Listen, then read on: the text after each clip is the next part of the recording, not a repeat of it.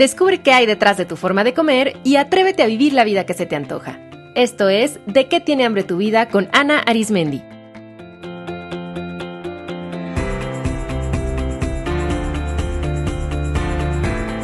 Este es el episodio 161, Enfrenta tus miedos.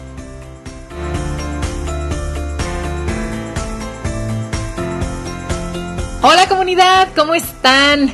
Espero que muy bien. Yo soy Ana Arismendi, creadora de este espacio que es el mejor podcast en español sobre psicología de la alimentación. Y oigan, ya estamos cerrando el 2018, ¿lo pueden creer? El tiempo vuela y nosotros con él y nos encontramos en esa época que nos invita a reflexionar sobre el año vivido y a empezar a tomar decisiones para el año que viene. Y para potencializar este proceso, quiero invitarlos a formar parte de mi taller Diseña la vida que se te antoja. Este es el cuarto año en el que realizo de manera exitosa este taller, en el que les enseño a diseñar su año de una manera distinta, conectando con su ser auténtico, identificando de qué tiene hambre su vida, identificando sus metas significativas y aprendiendo a utilizar sus energías masculina y femenina como herramientas de productividad personal. Y les tengo una super noticia. Durante el buen fin, que es del 16 al 19 de noviembre, les ofrezco un 20% de descuento. Pueden aprovecharlo para inscribirse en el taller que inicia el 7 de diciembre o el que comienza el 4 de enero hagan del próximo año el de mayor crecimiento de su vida. Más información sobre Diseña la Vida que se te antoja en de que tiene hambre tu vida.com diagonal DVA. El link directo está en las notas del episodio. Me encantaría acompañarlos a través de este proceso y así conocernos más. Muy bien, pues entremos al tema del programa. Fíjense que hace unos días les platiqué en mis redes sociales que acabo de vencer un miedo importante para mí que es el miedo a manejar en carretera. Desde siempre que yo me acuerde, manejar en carretera era algo que me generaba alta ansiedad. O sea, no era algo que me incapacitaba, porque en muchas ocasiones manejé en carretera cuando era necesario. Sin embargo, me ponía muy tensa y me la pasaba francamente mal. O sea, yo iba manejando con todo el cuerpo contraído a tal grado que después me dolían los brazos, el cuello, la mandíbula, me daba dolor de cabeza, iba todo el tramo como que de malas. Y lo que pasa es que con los años, debido a que mi esposo siempre es el que maneja, pues yo me fui acomodando. Y pues como además si no era mi esposo, podía manejar mi papá o mi cuñado o alguien más, pues yo no me vi en la necesidad urgente de enfrentar este miedo. Pero esta segunda mitad del año me propuse vencer aquellos miedos que me restan libertad. Porque libertad es uno de los valores que anhelo y que busco cultivar y sentirme libre es para mí una de las emociones guía en mi vida. Así que decidí trabajar en todo aquello que me estaba restando libertad.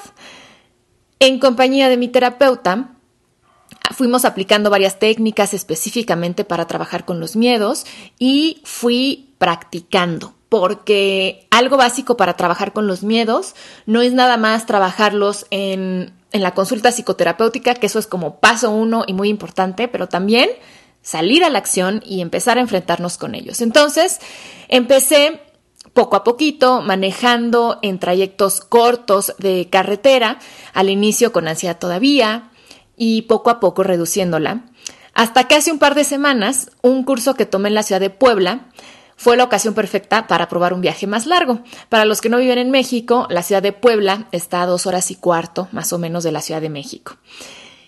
Y pues ese viaje fue todo un éxito.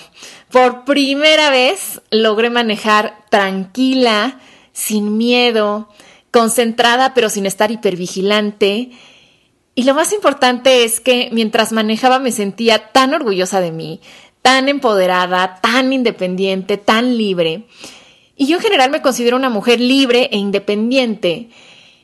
Y me encantó disfrutarlo justamente en este ámbito que yo tenía como pendiente, que era algo que me cansaba, que me causaba mucha ansiedad. Y me encantó que durante este viaje, tanto de ida como de regreso, me sentí segura e incluso logré disfrutarlo. Iba escuchando música, cantando, disfrutando el fabuloso paisaje que, que, hay entre estas dos ciudades donde se pueden ver de manera espectacular los volcanes. Y además por la época del año me tocó que todo estaba lleno de flores por el Día de Muertos, entonces todo se veía anaranjado y rosa. Y realmente fue una experiencia muy bonita porque este viaje en carretera pues representó mucho más que poder manejar con tranquilidad, sino que fue una manera de demostrarme que soy capaz de vencer mis miedos y crecer. Y justo al respecto, una amiga me preguntaba, una vez que le platiqué que estaba en este proceso de, vencer este miedo, me preguntaba que pues para qué no estaba trabajando si en realidad no tenía que viajar en carretera constantemente y no era algo que disminuyera mi calidad de vida. Y eso es totalmente cierto. Sin embargo, yo decidí trabajarlo porque cuando vencemos un miedo, el que sea, lo que ocurre es que impactamos positivamente en toda nuestra vida.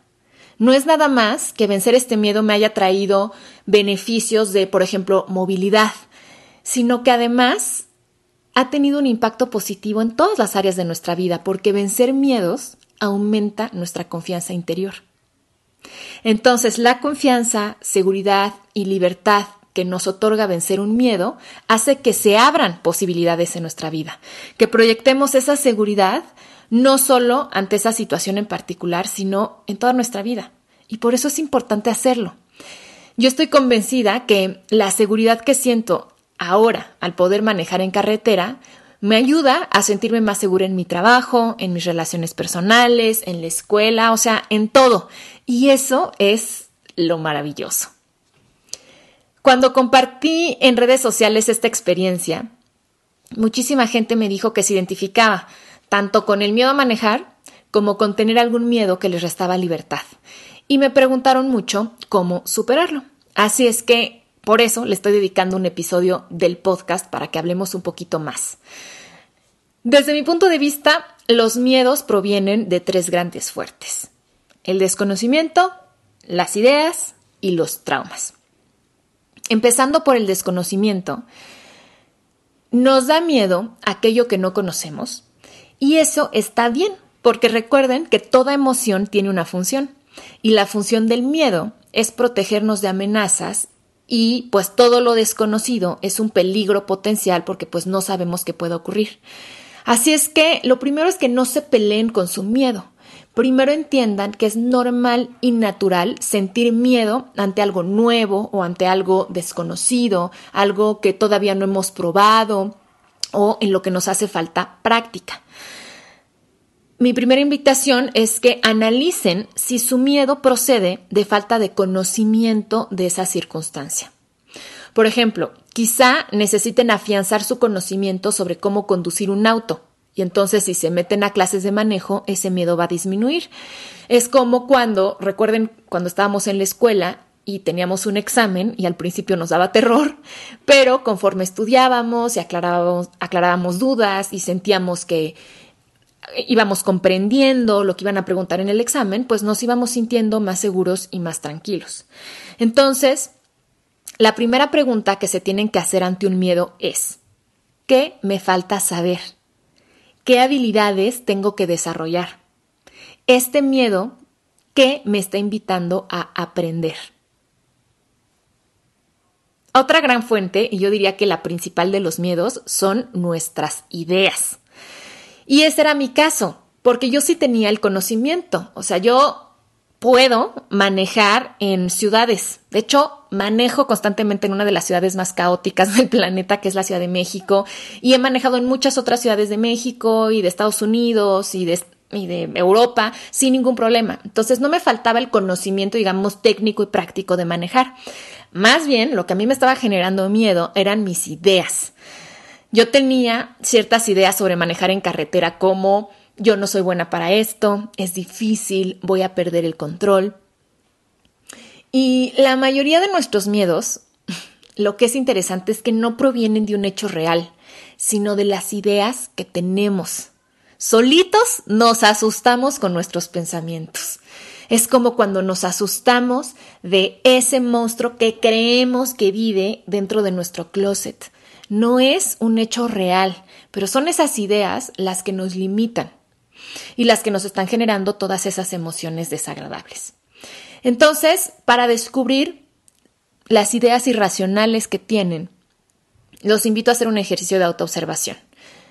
Imaginen aquello que les da miedo y registren los pensamientos que llegan a su mente sin editarse y escríbanlos. Es importante que los escriban, primero para que no se les olviden, pero también porque es una manera de vaciar nuestra mente, de dejarlos como fuera, para que ya no estén rumiando tanto dentro.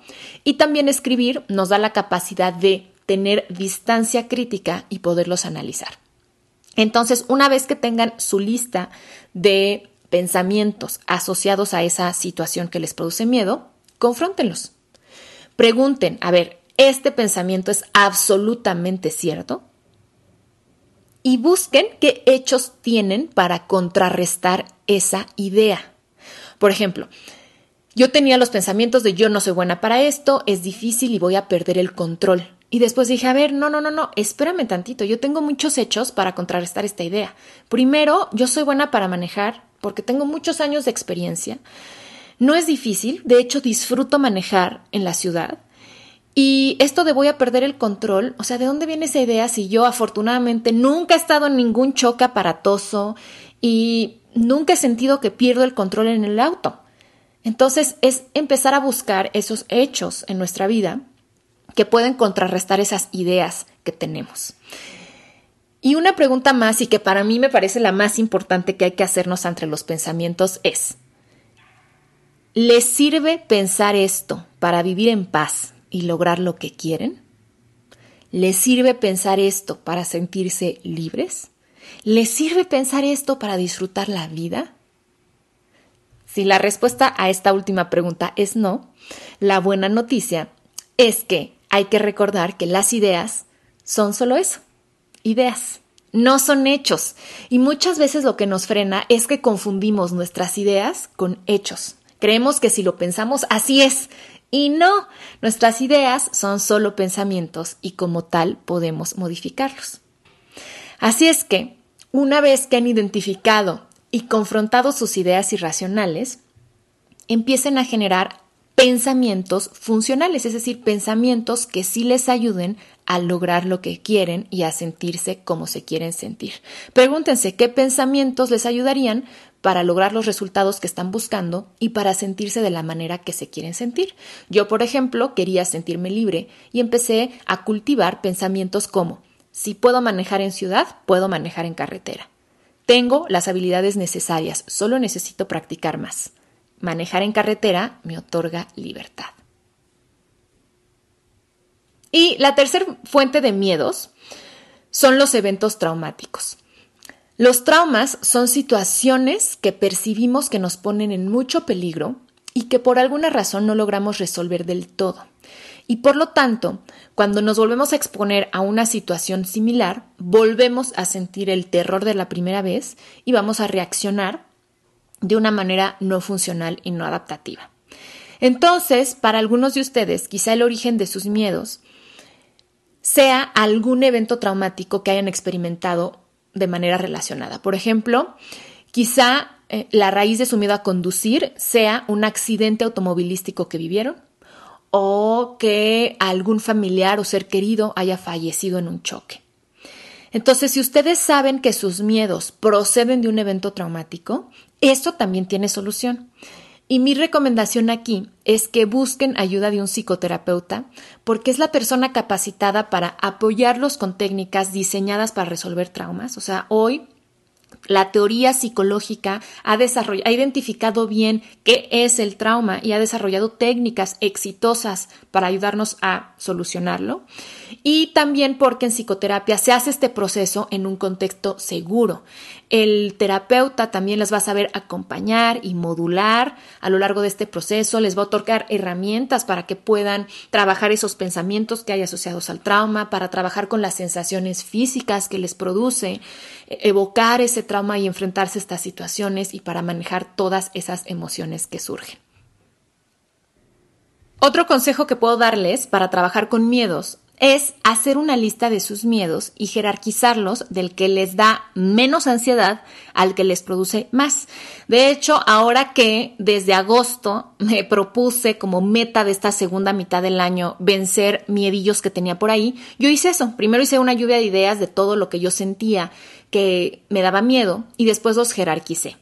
Y entonces empiecen a trabajar con los miedos menores, porque primero va a ser más sencillo superarlos y porque conforme lo hagan van a ir cosechando habilidades, herramientas y confianza interior que van a ser justamente los recursos que les van a ayudar a vencer sus miedos más grandes. Y también otro consejo muy importante es que recuerden que vencer un miedo no tiene que ser un proceso solitario, al contrario, es muchas veces porque lo vivimos en silencio y porque tratamos de vencerlo por nuestra cuenta que fallamos. Un gran ingrediente para superar miedos es buscar ayuda que nos acompañe, nos dé recursos y herramientas. Si lo que les hace falta son habilidades, piensen quién podría enseñarles. Si quieren trabajar con sus pensamientos, acudan con un coach o un psicoterapeuta. Y si el origen de sus miedos es un evento traumático, aquí sí es indispensable contar con el apoyo de un psicoterapeuta especialista en este tema. A manera de resumen, la fórmula para vencer miedos es piensa diferente, actúa diferente y sana lo que duele. Hoy les invito a que identifiquen algo que les dé miedo y se propongan vencerlo. Elijan algo que, igual que a mí, no sea un miedo incapacitante, pero sí algo que les genera ansiedad y les hace sentir inseguros. ¿Qué sería? ¿Qué miedo les resta libertad? ¿Qué miedo les impide vivir la vida que se les antoja? Y bueno, para finalizar este episodio les tengo un regalito. Una de las técnicas que conocí en mi proceso de vencer el miedo a manejar en carretera se llama baño de luz. Y es una técnica que ayuda a reducir el miedo, la ansiedad y la inseguridad y sentirnos claros, seguros y tranquilos. La voy a guiar en este momento, así es que si pueden, les invito a hacerla conmigo y notar el impacto poderoso.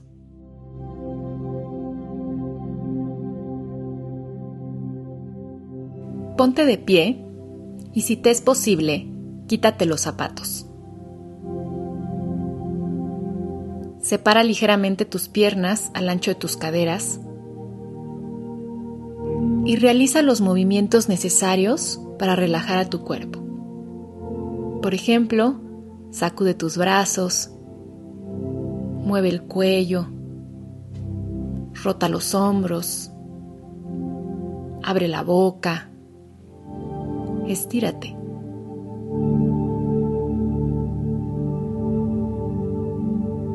Y cuando sientas que tu cuerpo está más relajado, cierra los ojos.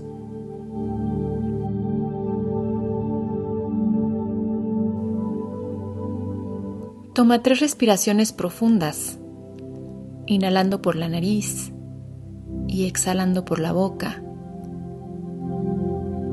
procurando que cada respiración sea más larga, más lenta, más consciente.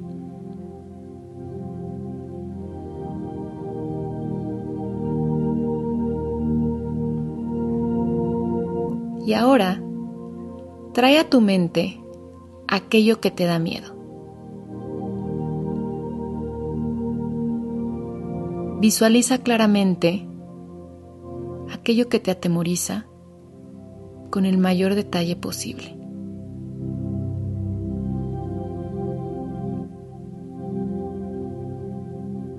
Deja esa imagen de lo que te da miedo fija en tu mente y percibe qué ocurre en tu cuerpo.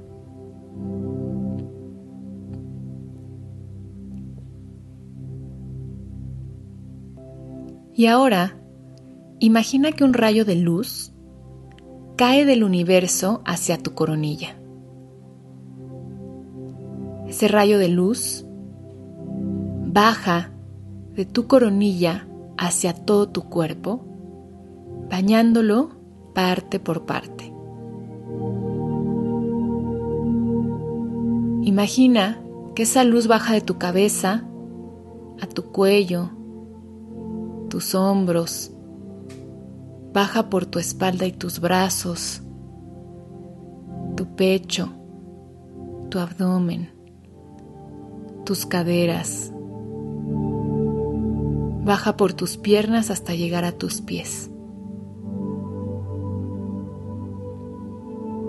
Imagina que sigue cayendo un rayo de luz del universo hacia tu coronilla y conforme baña tu cuerpo, se va llevando consigo todos los miedos, inseguridades, pensamientos negativos y dolores. Imagina esa luz que arrastra a su paso todo el miedo, toda la angustia, toda la ansiedad.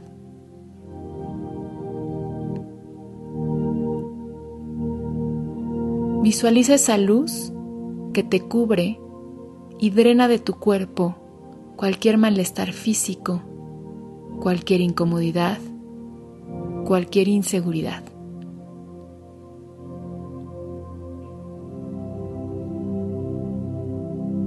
Permite que esa luz bañe tu cuerpo hasta que sientas que se ha llevado todo lo que te limita, atemoriza y duele.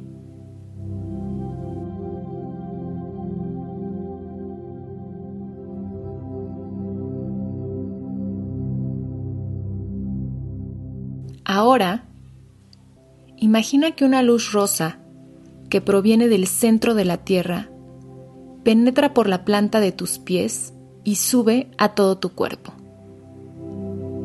De tus pies a tus tobillos, hacia tus pantorrillas, tus rodillas, tus muslos, tus genitales, tus caderas y nalgas, tu abdomen, tu pecho. Sube por toda tu columna vertebral, por la punta de tus dedos hasta tus hombros. Sube a tu garganta, tu cuello y toda tu cabeza. Sigue visualizando que una luz rosa que proviene de la tierra entra por la planta de tus pies y sube por todo tu cuerpo. Y mientras esa luz sube por tu cuerpo, nota cómo te llenas de energía.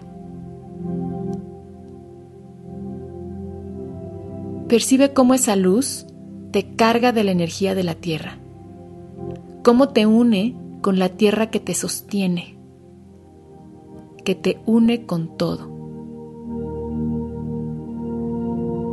Date cuenta que a través de esta energía estás unido con el todo. No estás solo, eres una energía con todo lo que es.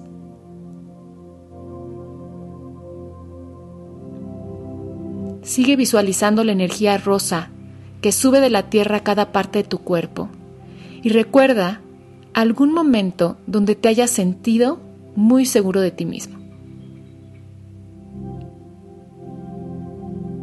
Trae a tu mente un momento donde te hayas sentido lleno de energía, con entusiasmo, con confianza, tranquilo. Visualiza ese momento quizá de tu vida laboral, académica, social o personal.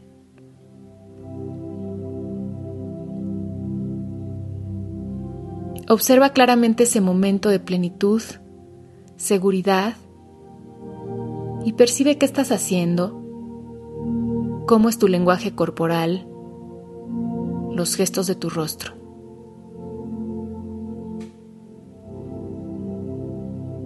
Y siente en tu cuerpo esa sensación de confianza, de poder, de fortaleza, de entusiasmo, de energía, de tranquilidad, de plenitud.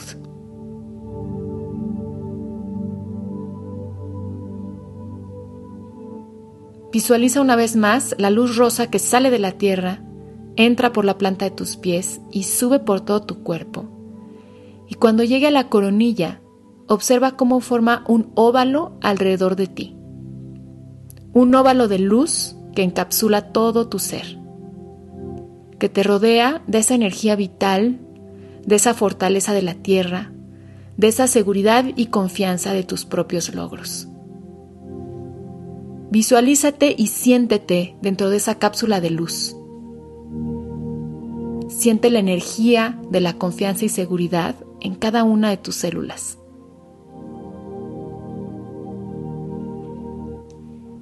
Y cuando percibas esa sensación claramente en tu cuerpo, haz algún gesto que represente para ti esa confianza. Por ejemplo, sonríe, alza tus brazos, haz un pulgar arriba, cierra el puño y mueve tu brazo como diciendo, yes, así es.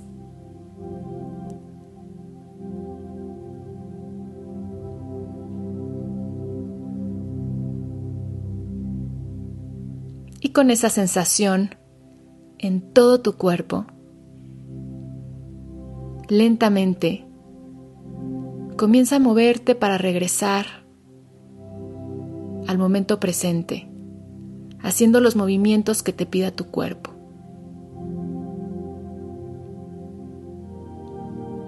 Y cuando te sientas listo, poco a poco, abre tus ojos.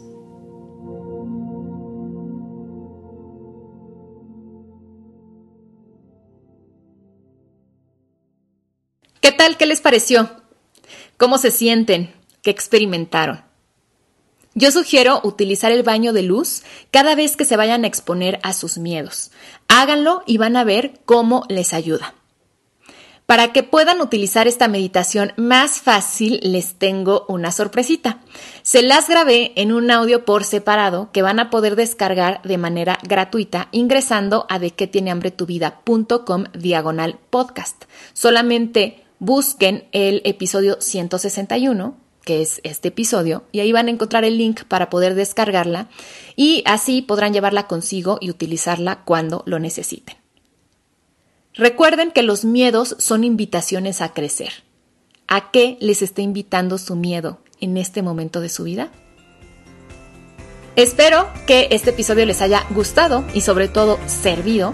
Les dejo un abrazo con mucho cariño y hasta la próxima. Esto fue De qué tiene hambre tu vida con Ana Arismendi. Para más información visita www.dequetienehambretuvida.com.